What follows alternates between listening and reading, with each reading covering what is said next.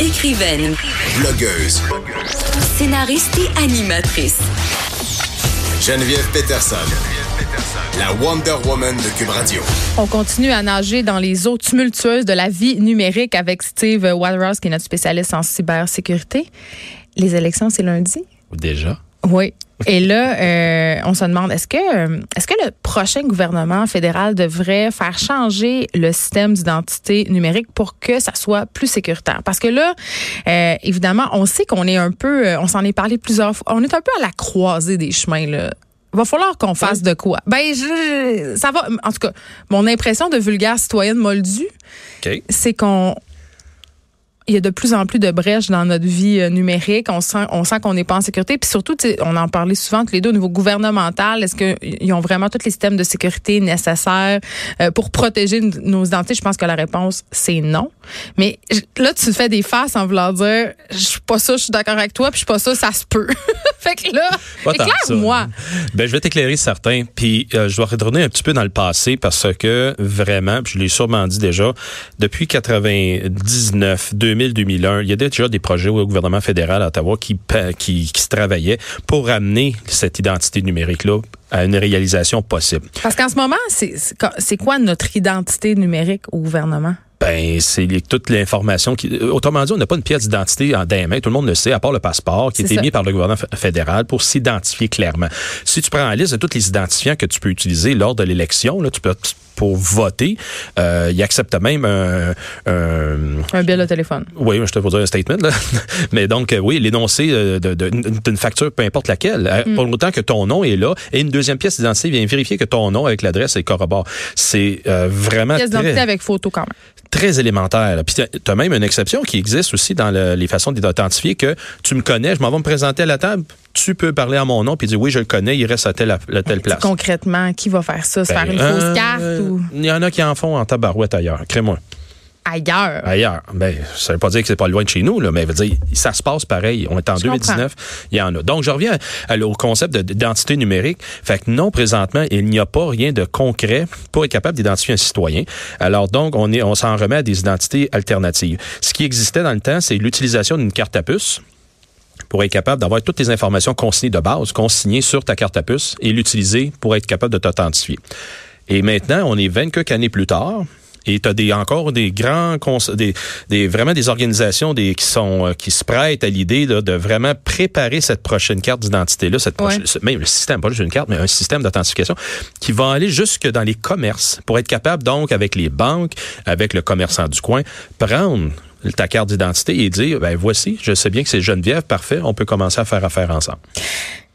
C'est pas un peu inquiétant?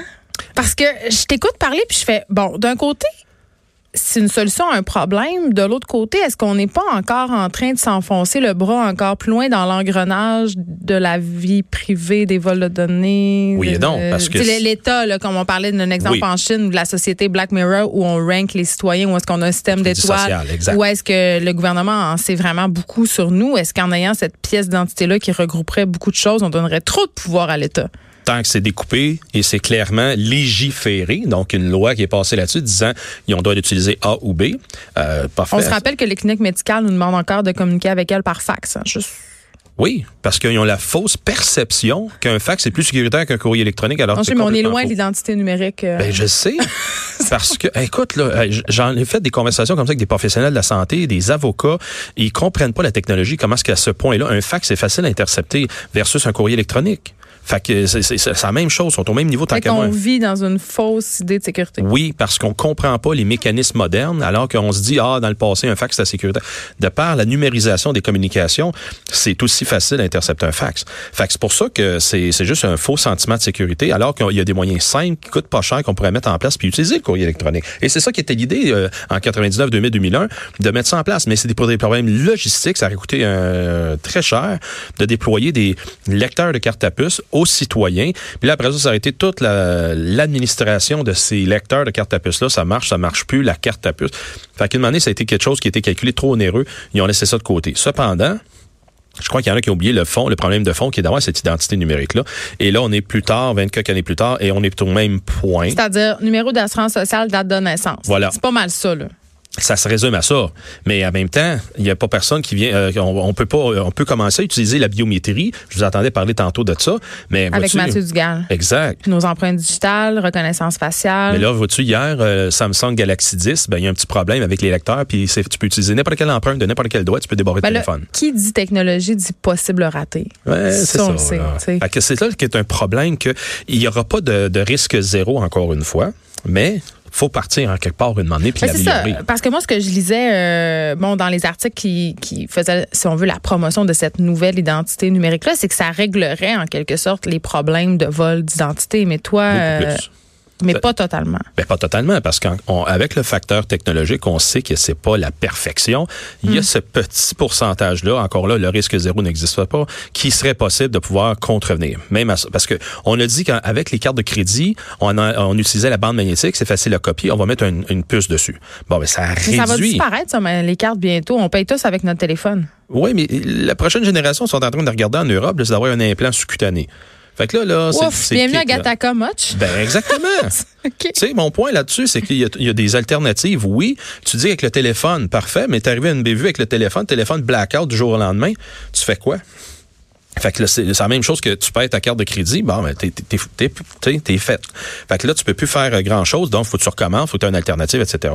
Fait que si tu concentres tout en un point, euh, faut que ton point soit aussi euh, euh, malléable, faut que tu aies une bonne récupération si jamais il y a quelque chose qui va pas bien. Fait que euh, du jour au lendemain, tu n'as pas d'électrosystème électrique qui fonctionne. Euh, comment tu peux faire des transactions? tout, là? tout plante. Puis évidemment, on se parle pas du coût de cette opération-là parce que encore. changer complètement euh, tout le système d'identification électronique de chaque citoyen, la grandeur du Canada, ce sont des milliards de dollars. Des Oui, milliards. mais c'est, un. Est-ce que c'est. Je crois que c'est nécessaire à ce moment-ci. Ouais, mais doit fa- le de- gouvernement doit faire le calcul, genre qu'est-ce qui nous coûte plus cher, compenser la perte de données financièrement ou, fa- ou opérer ce changement-là? Exactement. C'est pour ça qu'on attend depuis 20 ans. Ben euh, là-dessus, là, je- non, je suis pas d'accord avec toi parce que on attend depuis 20 ans parce qu'il y a eu un manque de leadership là-dedans pour prendre une action puis dire, hey, on avance dans cette direction. Mais parce qu'il n'y a pas de conséquences. C'est comme on attend qu'il y ait des morts sur une autoroute avant de changer le virage. Oui. C'est c'est- c'est ça. Oui. On est tout le temps là-dedans. Malheureusement. Bon, ben, Steve Waterhouse, merci. Juste avant que je te laisse euh, partir, il y a un article fort intéressant que j'ai vu circuler. euh, il nous reste une petite minute, là. Ce que les partis savent de nous. Ah. Euh, les partis politiques euh, qui semblent amasser une grande quantité de données personnelles pour cibler les électeurs sans avoir à rendre compte à quiconque. Et là, les conservateurs qui adoptent une application qui est propre à Trump, quand Oui, c'est une application qui a été développée aux États-Unis pour le Parti républicain et par le fait même euh, s'en sont servis donc pour rejoindre le base militante. Et le- le- le- l'expérience que j'ai faite avec euh, Hugo Duchesne du Journal de Montréal, là-dessus, Oui. on était capable de déterminer que les données qui étaient donc documentées par l'application étaient complètement, intégralement envoyées aux États-Unis. Ce qui veut dire à ce moment-là, c'est le développeur, ben il n'y a pas eu de point de présence ici au Canada pour être capable de documenter euh, l'information qui était transmise et qui s'en va donc au parti. Le un parti politique, là, puis on s'appellera l'histoire de Cambridge Analytica, c'était ça le but là-dedans, de- d'être capable d'aller documenter l'intention, plutôt la prépondérance euh, de comment les gens vont penser en vue d'eux, donc avec une, une application simpliste. Et euh, l'application, je fais le lien avec l'application du parti ici, c'est que euh, cette application-là, qu'est-ce qu'elle va faire? Elle, elle permet donc de documenter, communiquer rapidement avec ses, euh, ses, ses- ses constituants, ses, gens, ses gens proches. Et une fois ça c'est dit, euh, la loi sur la protection de la vie privée au Canada exempt les partis politiques de documenter et de manipuler cette information. Donc, parce que les informations sont envoyées aux États-Unis, ils là- contournent la loi? Ben, Et là, là, non, là, pas là, là, là. nécessairement, mais la loi au Canada, elle, Ouais. est elle exempt. Donc, quand je te dis euh, l'exempt, le, le- le- un parti politique, euh, la liste d'exclusion des téléphones pour pas que personne t'achale chez vous, là, ben un parti politique est en, est en droit de, de pouvoir t'appeler n'importe quand. Ils sont pas bloqués de, de dire on peut pas t'appeler parce que ton nom est exclu. Et ça, c'est un élément là-dedans que je crois que ça serait bon à réviser parce que le commissaire euh, aux élections du Canada me semble que j'avais vu qu'il travaillait pour une, euh, un changement, un projet de loi, mais il faudrait que je revise ma, ma référence là-dessus parce que c'était pas clair. Mais il reste toujours bien que euh, ils ont beaucoup de latitude, le parti politique, pour être capable donc de travailler l'information qu'ils ont, pour être capable de communiquer avec certaines personnes. Et avoir notre vote euh, éventuellement le 21 octobre L'objectif premier, c'est ça, évidemment, évidemment. Steve Waterhouse, merci, expert en cybersécurité. C'est toujours un plaisir. Ici aussi.